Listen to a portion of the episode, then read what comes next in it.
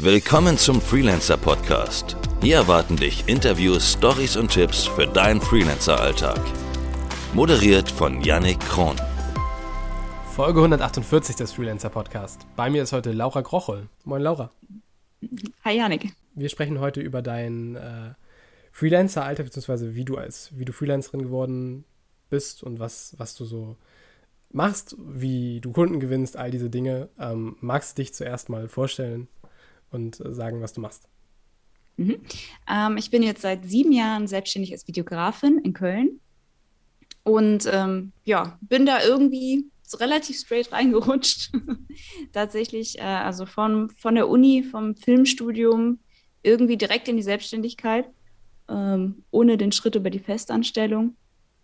Und ja, mittlerweile habe ich ein, ein, kleines Studio in Köln und ähm, ja, bin damit ziemlich happy. Studio heißt, du hast auch richtig ein Büro angemietet und so? Genau, also ich habe hier einen Büroraum äh, in so einer ganz familiären Steuerkanzlei unten im Keller. ähm, und ja, dann habe ich, äh, erst hatte ich mir das Büro geteilt mit einem Kommunikationsdesigner. Mhm. Mittlerweile ähm, habe ich es alleine und habe dann hier auch so einen kleinen Greenscreen aufgebaut, etc., sodass ich Kunden dann halt auch den Dreh vor, also wenn, wenn es nicht vor Ort geht, auch bei mir anbieten kann. Mhm. Aber arbeite hier in dem Raum auch. Braucht man das in deinem Bereich oder ist das einfach für dich einfacher so? Meinst du jetzt das Studio oder meinst du den Arbeitsplatz? So, so ein Studio? Jein. Also ich bin die, die sechs Jahre davor auch gut ohne ausgekommen, mhm. aber ähm, der ein oder andere Auftrag ergibt sich dann tatsächlich doch dadurch, dass man dann auch Räumlichkeiten mit anbieten kann, ähm, den ich dann sonst nicht, nicht bekommen hätte, weil ähm, die Räumlichkeiten dann insgesamt gefehlt hätten. Okay. Magst du mal sagen, wie es, vielleicht fang, fang mal von vorne an. Wie ist es zu deiner Selbstständigkeit gekommen? Warum bist du heute selbstständig? Ähm, ja, ich habe also ich das Studium gemacht, ähm, auch hier in Köln, so ein Praxisstudium. Und ähm, während des Studiums habe ich mich dann, um eine Hochzeit zu filmen, ähm, angemeldet, als, äh, also mein Kleingewerbe angemeldet. Und ähm, dann kam irgendwie ein Studienkollege, der einen Kunden hatte, den er nicht mehr weiter betreuen konnte. Dann hatte ich meinen ersten richtigen Kunden dauerhaft der hat mich dann weiterempfohlen und plötzlich hatte ich irgendwie die selbstständigen Aufträge und habe dann, ähm, ja, irgendwie, als es dann vorbei war mit der Uni, gedacht, okay, was machst du jetzt? Machst du jetzt eine Festanstellung oder versuchst du es direkt weiterzumachen mhm. in im selbstständigen Bereich? Und ähm, hatte am Anfang erstmal so ein bisschen Panik, weil ich dachte, oh Gott, jetzt musst du dich bei der Krankenkasse anmelden und wie viel Geld geht da weg und so weiter und so fort. Das macht sehr vielen Angst, diese Krankenkassen-Thematik. Ich höre das in letzter Zeit sehr oft. Ja, es ist einfach ein gigantisch viel Geld, wenn du gerade anfängst. Also, ja. ne? Es, ist, es, war auf jeden Fall einer meiner Hauptpunkte, wo ich dachte, puh, ob du das irgendwie jetzt am Anfang gestemmt kriegst. Ja. Aber hat dann doch irgendwie funktioniert. ähm, also tatsächlich, was man ja eigentlich nicht tun sollte, bin ich komplett ohne finanzielles Polster einfach mal rein in die Selbstständigkeit. Also mhm. empfehle ich eigentlich nicht, aber äh, hat in meinem Fall funktioniert. Ja. Und ähm, ja, dann hat sich das irgendwie immer, immer weiterentwickelt. Also es ein bisschen so ein Selbstläufer äh, von Empfehlung zu Empfehlung. Und mhm. ja, dann irgendwann habe ich gesagt, okay, dann bleibe ich wohl dabei. okay, dann, dann mache ich es halt. Du hast schon gesagt, äh, erster Kunde kam dann so über Empfehlungen. Ähm, kannst du da so ein bisschen tiefer einsteigen? Wie gewinnst du vielleicht auch heute Kunden oder wie ist das zustande gekommen? Mhm. Also ich habe tatsächlich ähm, ein paar Kunden, die habe ich schon seit Jahren, ähm, mhm. einfach als Dauerkunden, wo jeden Monat oder alle zwei Monate irgendwie was kommt, ähm, dann werde ich relativ viel weiterempfohlen, sowohl von den Bestandskunden als auch so. Also dann kommt man mal irgendwie von einem Auftrag zum nächsten. Ja. Und ja, sonst natürlich über meine Website kommt relativ viel, über Social Media Marketing mhm. und dann aber auch über so Plattformen wie Freelancer Map, wie, wie Malt, ähm, wie freelance.de, mhm. sowas. Ähm, tatsächlich gar nicht, dass ich da groß aktiv anschreibe, aber viele Kunden suchen auch einfach nach den passenden Profilen und kontaktieren dann einen dann wiederum. Mm, da kommt auch immer mal wieder was zustande. Und auch da sind tatsächlich schon so ein paar Stammkunden von hängen geblieben. Von den Freelancer-Plattformen? Genau, ja. Ist das dann in den, also es ist wahrscheinlich unterschiedlich von Plattform zu Plattform, aber kannst du dann außerhalb der Plattform mit den Leuten arbeiten oder wie, wie ist das? Ja, also meistens, also, also ich habe gewisse Premium-Mitgliedschaften, so, mhm. weil du die brauchst, um dann die Nachrichten richtig lesen zu können. Ja. Ähm, und ja, dann hast du dann diese Nachrichten, dann hast du aber auch keine, ähm, also jetzt wie zum Beispiel Freelancer Map, du zahlst dafür, dass du die Nachrichten lesen kannst, aber du Ja. bist dann nicht verpflichtet, irgendwie über diese Plattform weiterzuarbeiten, sondern du kannst dann den Kontakt einfach äh, weiter aufbauen und die Plattform hat dann nichts mehr damit zu tun. Mhm. Was mich interessieren würde, ist, wie hat sich das in den letzten Jahren so, äh, na, die Pandemie auf dein, dein Business ausgewirkt? Gab es da, ähm, also wird sicherlich schon bemerkbar gemacht haben, wie, hast du das wahrgenommen für dich? Mhm. Also als es dann wirklich losging, auch mit dem ersten Lockdown, da war wirklich, ähm, ja, also alles, alles an Dreharbeiten wurde abgesagt. Also es war Ja. wirklich von, von voller Auflastung auf wirklich 0 Prozent einmal Ja. runter. Ähm, in meinem Fall war es dann so, dass ich mit äh, drei anderen Leuten, die auch selbstständig waren, wir haben ähm, eine GBR gegründet und haben uns zusammengeschlossen, haben ein bisschen was anderes angeboten eine Zeit lang, also mehr Marketingberatung und ähm, so Digitalisierungsthemen. Mm, Das Mhm. hat uns so über die, die, erst, die, ja, die ersten anderthalb Jahre Pandemie so gebracht. Mm, Mittlerweile machen wir das nicht mehr, weil die Mhm. ähm, anderen drei sich in Festanstellung begeben haben.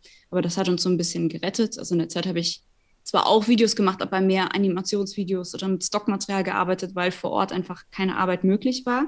Okay. Ähm, das hat sich, also man hat auch viel gelernt, sich viel in andere Bereiche eingearbeitet in Ja. der Zeit. Ich meine, ich Mehr so sagen, Marketing. konntest du das vorher schon oder hast du dich dann weitergebildet, spontan einfach, aus der Not sozusagen heraus?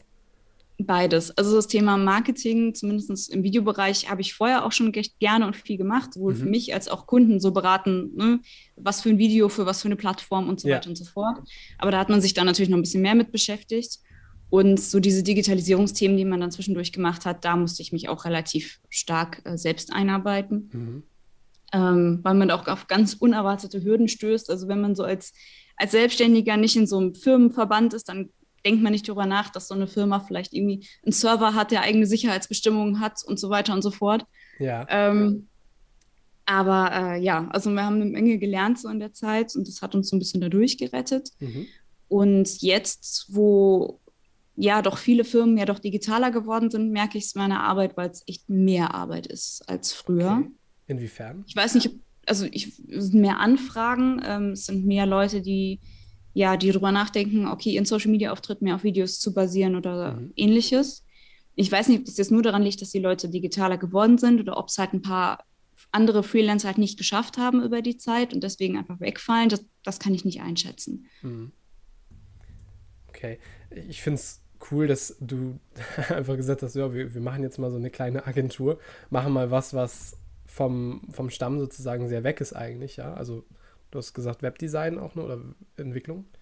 Ähm, und, und dann hin wieder, jetzt inzwischen wieder Video. Ist es normal jetzt wieder die Auftragslage oder also hat sich diese ganze, also eigentlich sind wir, zumindest was die Zahlen angeht, gerade am Höhepunkt der äh, Pandemie. Wie, wie ist das jetzt? Also tatsächlich ist es jetzt besser als vor der Pandemie. Mhm. Also ich habe mehr Anfragen. Ähm, ich habe tatsächlich durch diese die Sache mit der GBR auch, also ich habe meine Stundensätze erhöht in der Zeit und auch jetzt dann danach, ähm, was man jetzt eigentlich auch nicht erwarten würde.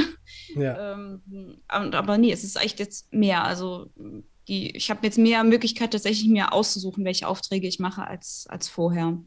Schön. Ich meine, das ist ja dann sehr, sehr positiv. Auch hätte man jetzt ja nicht erwartet, wenn man jetzt erstmal so, so hört, dir ist am Anfang erstmal alles weggebrochen oder viel, ähm, dass du dann da so gestärkt aus, aus der Sache gehst. Ja, ich war auch selbst ein bisschen überrascht. Ähm, und wie sieht dein Arbeitsalltag jetzt so aus? Ähm, Gibt es so einen typischen Tag? Ähm, wa- was, was sind so Tätigkeiten, die du jeden Tag machst?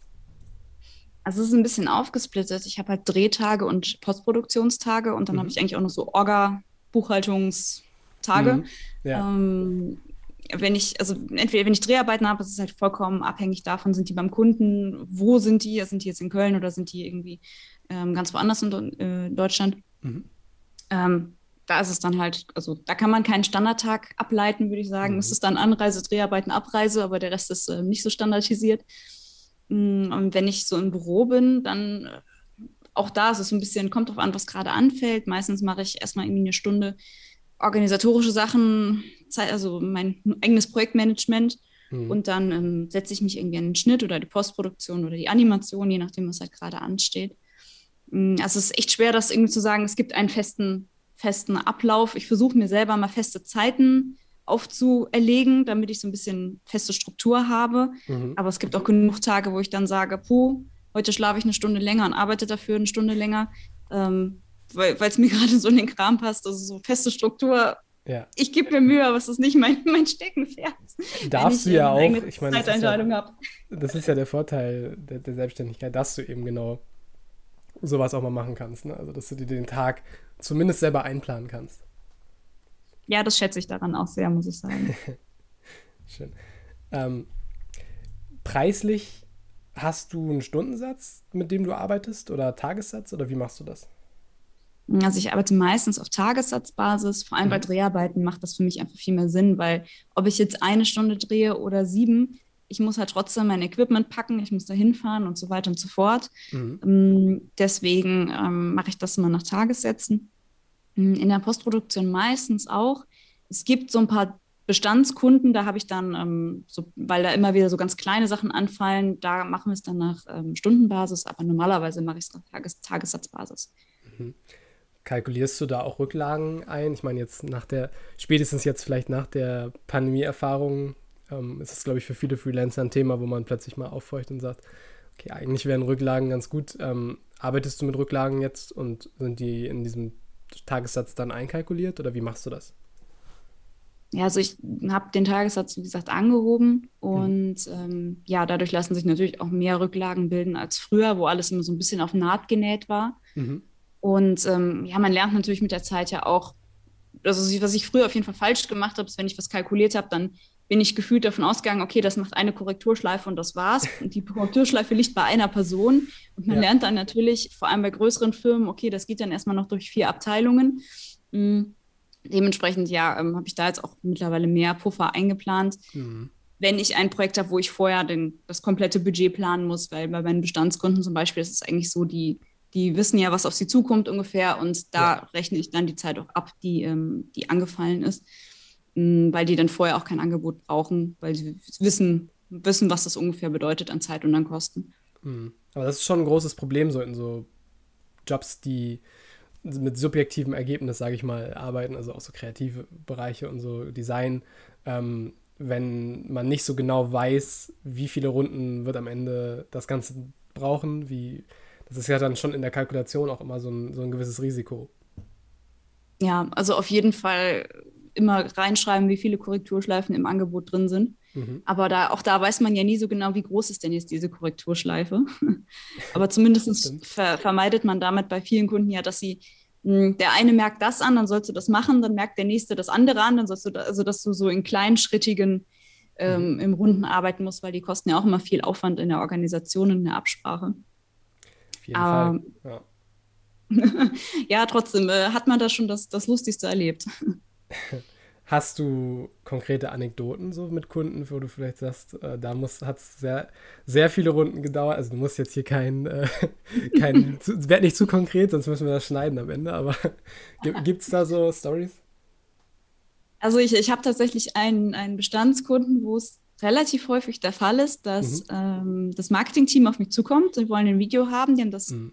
inhaltlich auch geplant, sprechen es mit mir ab, ich will produzieren und da geht es auch über relativ viele ähm, Instanzen. Und das kann dann echt relativ regelmäßig passieren, dass du echt 10, 11 Korrekturschleifen hast. Mhm. Und dann sagt die Abteilung ganz oben, nee, das Konzept gefällt mir aber nicht. Und dann ist das Video, dann wird es halt nicht benutzt. Ja. Also äh, tatsächlich ist das da so ein bisschen interessant in der Kommunikation durch die verschiedenen Abteilungen. Dann mhm. hast du wirklich echt Ewigkeiten irgendwie Sachen angepasst und dann ja, wird gesagt, nö, ach, jetzt, jetzt haben wir uns das doch anders vorgestellt, wir machen das doch mit dem Text so ungefähr. Ja, aber bezahlt wirst du dann trotzdem, oder? Also wenn die sagen, äh, wollen wir jetzt doch nicht haben und so, dann. Ja, nee, natürlich. Also ja. das sind auch so welche dieser Stammkunden, wo es dann eh alles nach Aufwand geht, weil ich genau weiß, was da von denen monatlich kommt. Mhm. Ähm, das ist dann kein Problem. Gibt es so eine beste Erfahrung, die du bisher äh, benennen könntest, wenn jetzt im Rahmen deiner Selbstständigkeit so eine Sache, die dir im Kopf geblieben ist? Eine beste Erfahrung. Hm. Hm. Viele sagen da, ähm, um vielleicht mal was, so ein Beispiel zu nennen, viele sagen dann immer, äh, das erste abgeschlossene Projekt. Äh, das ist so die beste Erfahrung äh, im Rahmen des, äh, der Selbstständigkeit bisher. Ähm, gehst du da mit oder sagst du da, das kann ich noch, noch überbieten? Hm, das will ich tatsächlich nicht, nicht sagen, weil mhm. das bei mir alles so irgendwie so von Höchstgen auf Stöcksken ging. Ja. Ähm, deswegen finde ich das schwierig. Mhm. Also ich habe, ähm, ich weiß nicht, ich glaube, ich kann nicht ein, ein Projekt sagen. Ich habe es einfach sehr, ich liebe das Gefühl, wenn man vorher dachte, puh, okay, genau das habe ich noch nie gemacht und man ist irgendwie relativ nervös und man macht sich viele Gedanken so vorher, wie mache ich das alles und mhm. ähm, wie läuft das gut. Und wenn du dann das Projekt abgeschlossen hast und das, ne, in meinem Fall das Video siehst und denkst, boah, ist echt geil geworden mhm. und der Kunde ist happy, so das finde ich immer, das ist dann besonders schön, wenn du vorher dachtest, boah, das habe ich noch nie gemacht, ich muss voll über meinen Schatten springen ähm, und das dann aber gut, entsprechend gut läuft. Ähm, das finde ich echt immer eine, eine schöne Sache. Mhm. Und was halt immer wieder Highlights bei mir sind, ich komme halt irgendwie an die verrücktesten Orte. Also ich habe schon in einem nicht ausgebauten Dachstuhl gedreht irgendwie. Okay. Oder äh, ne, über den Dächern. Ähm, da ging es um eine Handwerksfirma und dann haben wir für ähm, einen Karrierefilm verschiedene Interviews mit den Mitarbeitern geredet und der mhm. eine legte halt gerade die Leitung auf einem nicht ausgebauten Dachstuhl. Ach so. Und äh, da haben wir ihn da besucht und ich glaube, einen Tag später ähm, waren wir dann mit so einem ich weiß nicht gerade, wie die heißen, aber mit so einem Ding, was dich halt über die Dächer bringt, was eigentlich auch die Feuerwehr benutzt, so einer He extrem hohen He Hebebühne, mhm. haben wir dann äh, ein Interview echt so über den, ähm, den Dächern von Köln gedreht. Mhm. Mm, also das ist dann so eine Abwechslung und irgendwie so Orte, da würdest du halt in den meisten Jobs eher nicht hinkommen. Das finde ich auch immer sehr cool. Reist du auch viel durch den Job?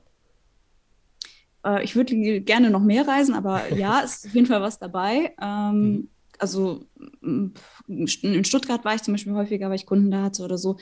Ähm, ins Ausland hat es mich bisher tatsächlich erst einmal in die Schweiz verschlagen. Das ist ja auch ähm, quasi, das ist ja fast kein Ausland. Doch, das ist das Ausland. ich habe mich so darüber gefreut.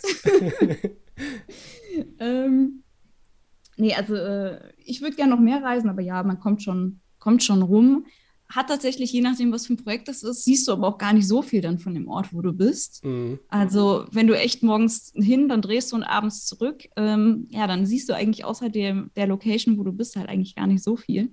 Mhm. Aber ähm, ich finde es trotzdem immer sehr schön, woanders hinzukommen. Ja, aber was du sagst, ne, dass man sich am Anfang nicht zutraut oder vielleicht überlegt, okay, kriege ich das so hin, was der Kunde da von mir haben möchte und so, das habe ich jetzt gerade so überlegt, ist schon was, was man, finde ich, häufiger denkt im, im Rahmen so der Selbstständigkeit. Das, man, man wächst ja dann schon immer mehr über sich hinaus und es kommt dann von den Aufträgen her vielleicht mal plötzlich sehr, ja, besondere Anforderungen, nenne ich es mal. Also Sachen, wo man so, okay, das ist jetzt kein, nicht so der Standard-Ding, äh, was ich sonst so mache. Ähm, aber das ist ja letztlich dann auch das, was, was Spaß macht, wie du sagst, dass man über sich hinauswachsen kann, neue Sachen lernen kann und sich auch weiterbilden kann. Ich meine, du hast ja dann auch jetzt schon einiges gemacht, wenn du auch pandemiebedingt dann dich so weitergebildet hast und nebenbei dann nochmal hier wieder neu erfinden musstest. Also du kannst ja jetzt schon so einen Bauchladen eigentlich an. Ja, wobei das kann man ja auch gefühlt nicht machen. Ne? Also zu viel nee. Bauchladen ist ja auch immer nicht gut. Habe ich auch gehört. und man findet in der Zeit ja dann noch raus, was man selber gerne macht und wo man sagt, puh, okay, habe ich jetzt gemacht überlasse ich in Zukunft lieber, lieber meinen Kollegen so ungefähr.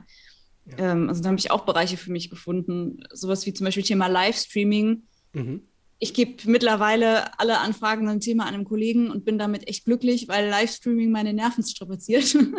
ähm, aber das musste man halt auch erstmal irgendwie feststellen, ja. ähm, wo man sich dann zu Hause fühlt. Hast du eine Spezialisierung? Also, dass du irgendwie sagst, ich bin, äh, ich mache das und das für diese und die Kunden oder sagst du erstmal, nehme ich Anfragen entgegen und dann kann ich immer noch gucken, ob es was mit Livestreaming ist oder so. Nein, also jetzt ist es nicht so, dass ich jetzt spezielle Kunden habe. Also ich arbeite in erster Linie im B2B-Bereich, mhm. ähm, bin halt viel irgendwie bei Kunden, also bei Firmen vor Ort. Und ich habe mich ein bisschen darauf spezialisiert, äh, mit Menschen zu arbeiten, die sonst nicht vor der Kamera stehen und vielleicht ein bisschen nervös sind und die so ein mhm. bisschen irgendwie aufzulockern was ja oft der Fall ist, wenn du für sowas wie einen Karrierefilm dann im ja. Unternehmen vor Ort ähm, Interviews führst, dann sind das ja meistens Leute, die in, in ihrem normalen Tag, Alltag nichts mit einer Kamera zu tun haben. Mhm. Und da habe ich mich so ein bisschen reingefuchst, wie man die Leute einfach so ein bisschen lockerer macht. Alkohol. Und das mache ich auch gerne. Ohne zu trinken. Ja, und da, aber da ist so dann die Bandbreite an Firmen ist relativ mhm. groß. Mhm. Also es ist jetzt nicht so, dass ich mich auf einen Bereich da irgendwie spezialisiert habe, weil ich finde es auch eigentlich das Coole, so verschiedene Themen ähm, in, in, meinem Job abzudecken und nicht nur eine Sache. Mhm. Ja, ich, ich stelle es mir auch äh, interessant vor. Ich meine, man sieht im Fernsehen die Leute immer ziemlich souverän. Also wenn solche Interviews geführt werden, denke ich mir sehr oft, okay, ähm, schon, also als wenn das so vorgecastet wurde, dass schon Leute eher ausgesucht wurden, die in Interviews einigermaßen ja, kameraaffin, was auch immer.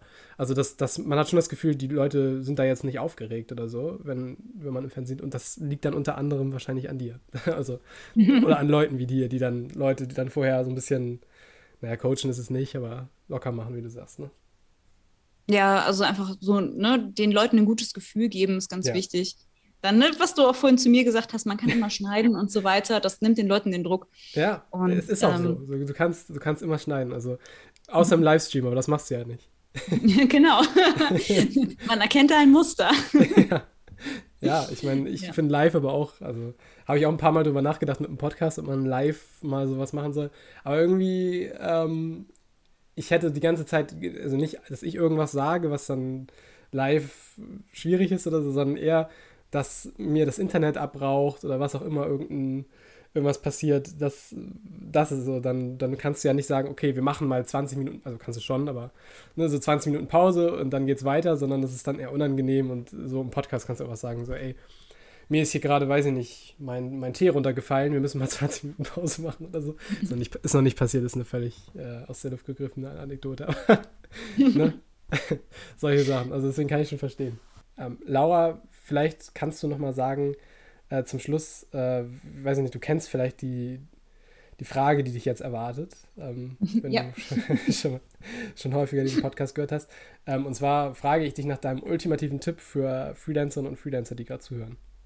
Mhm. Ich habe lange drüber nachgedacht, weil ich wusste, dass die Frage kommt. Sehr gut.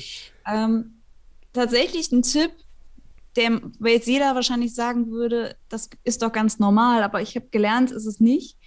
Zuverlässigkeit.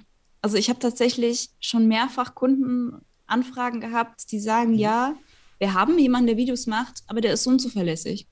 Mhm. Antwortet nicht oder sagt kurzfristig ab oder wie auch immer. Und ähm, ich kriege ganz oft irgendwie das Lob von meinen Kunden, du bist immer so gut zu erreichen, ich kann mich hundertprozentig auf dich verlassen. Mhm. Und ähm, das ist, glaube ich, ähm, fast, fast genauso wichtig wie die Arbeitsleistung, dass, ja, dass man mit jemandem zusammenarbeitet, wo man genau weiß, wenn ich mich bei dem melde, dann läuft das auch, weil das ist, glaube ich, für viele Firmen auch so ein, so ein Punkt, was sie vielleicht ein bisschen gegen Freelancer haben oder was für eine Sorge sie bei Freelancern haben, ja. dass sie halt ne, dadurch, dass es nicht die Angestellten sind, ähm, nicht die nötige Verfügbarkeit etc. haben und ja. ähm, dem Kunden das Problem zu nehmen, indem man einfach zuverlässig ist und pünktlich und ähm, eine, ja, eine gute, relativ schnelle Kommunikation hat, ist, finde ich, super wichtig und das bringt mhm. einem dann halt auch die dauerhaften Kunden. Das finde ich einen sehr guten Tipp. Also so dieses, dass man erreichbar ist, dass man antwortet und so. Ähm, was du sagst, die Kontrolle fehlt ja komplett, wenn du nicht in-house bei denen sitzt und so und die Leute immer das Gefühl haben, du bist irgendwie schwierig greifbar. Du machst das ja auch dann noch für andere Kunden und so und äh, man weiß immer nicht zu welcher Zeit und so. Wenn man da den Kunden direkt sagt, zu den Zeiten bin ich erreichbar, du kannst mir schreiben, kriegst zeitnah eine Antwort, vielleicht auch beim, bei denen in Slack oder so rein und dann da schnell antworten. Ähm, das ist schon, glaube ich, echt viel wert. Schön, schöner Tipp. Hatten wir so, glaube ich, auch noch gar nicht. Das ist auch selten, dass, was, dass eine Antwort kommt, ähm, die hier noch nicht genannt wurde. Ich meine, sind ja jetzt auch schon bald 150 Folgen fast. Ähm, da, da, wurde fast jeder Tipp schon mal in irgendeiner Form genannt, aber ich glaube, so dieses Verlässlichkeit, Erreichbarkeit, ich will jetzt hier keinem Gast Unrecht tun, der das vielleicht schon mal gesagt hat, deswegen sage ich wahrscheinlich nicht genannt bisher. Wahrscheinlich ja. auch, weil jeder das eigentlich für selbstverständlich hält, aber ja. es ist gar nicht so selbstverständlich. Nee, nee, also ich kann auch sagen, so dieses Antworten, Erreichbarkeit und so, das ist schon ähm, eine sterbende Qualität, nenne ich es mal vorsichtig. das ist schon nicht mehr so selbstverständlich, leider bei in viele. Also es hat auch immer was damit zu tun, wie Leute das dann einpriorisieren, sicherlich. Aber ähm, ja, wäre schon, gerade bei Kunden sollte man da schon, finde ich, Priorität geben und sagen, äh, was nicht sagen, heißen soll, dass man am Wochenende äh, oder jetzt spät abends noch antworten soll. Also, also zumindest handhabe ich das so, dass ich strikt nur innerhalb der, ich nenne es mal Geschäftszeiten antworte, ähm, weil sonst merken sich Kunden das auch und fordern das dann so ein und dann hast du nie Ruhe, weil du immer, immer antworten müsstest, theoretisch, wenn, wenn eine Nachricht kommt und der Kunde das so gewohnt ist. Ne? Ja, das stimmt. Ja. Ähm, Laura, wo findet man dich denn, wenn man mit dir arbeiten möchte? Ungefähr überall. okay. ähm, also ähm, Website, äh, Facebook, Instagram, LinkedIn, Xing, äh, mhm. Twitter, wenn es sein muss. Ähm, okay. Also eigentlich so ziemlich überall. Ich würde sagen, wir packen wir einfach alles, du, du schickst alles rüber, was du verlinkt haben möchtest. Ähm, das kann dann Twitter sein oder auch nicht, wie du möchtest. äh, und dann äh, gucken die Leute einfach in die Shownotes und können sich den, den Kanal ihres äh, Vertrauens raussuchen. Genau. Laura, vielen Dank für die Insights in, in deine Selbstständigkeit. Ähm, fand ich sehr interessant. Ich danke dir und ähm, es war ein sehr schönes Gespräch. Fand ich auch. Wenn ihr euch mit anderen Freelancern austauschen wollt, dann sehr gerne in unserer Facebook-Community Freelancer Kooperation und Austausch heißt die. Der Link ist auch in den Shownotes. Ähm, vielen Dank fürs Zuhören und bis zur nächsten Folge. Ciao.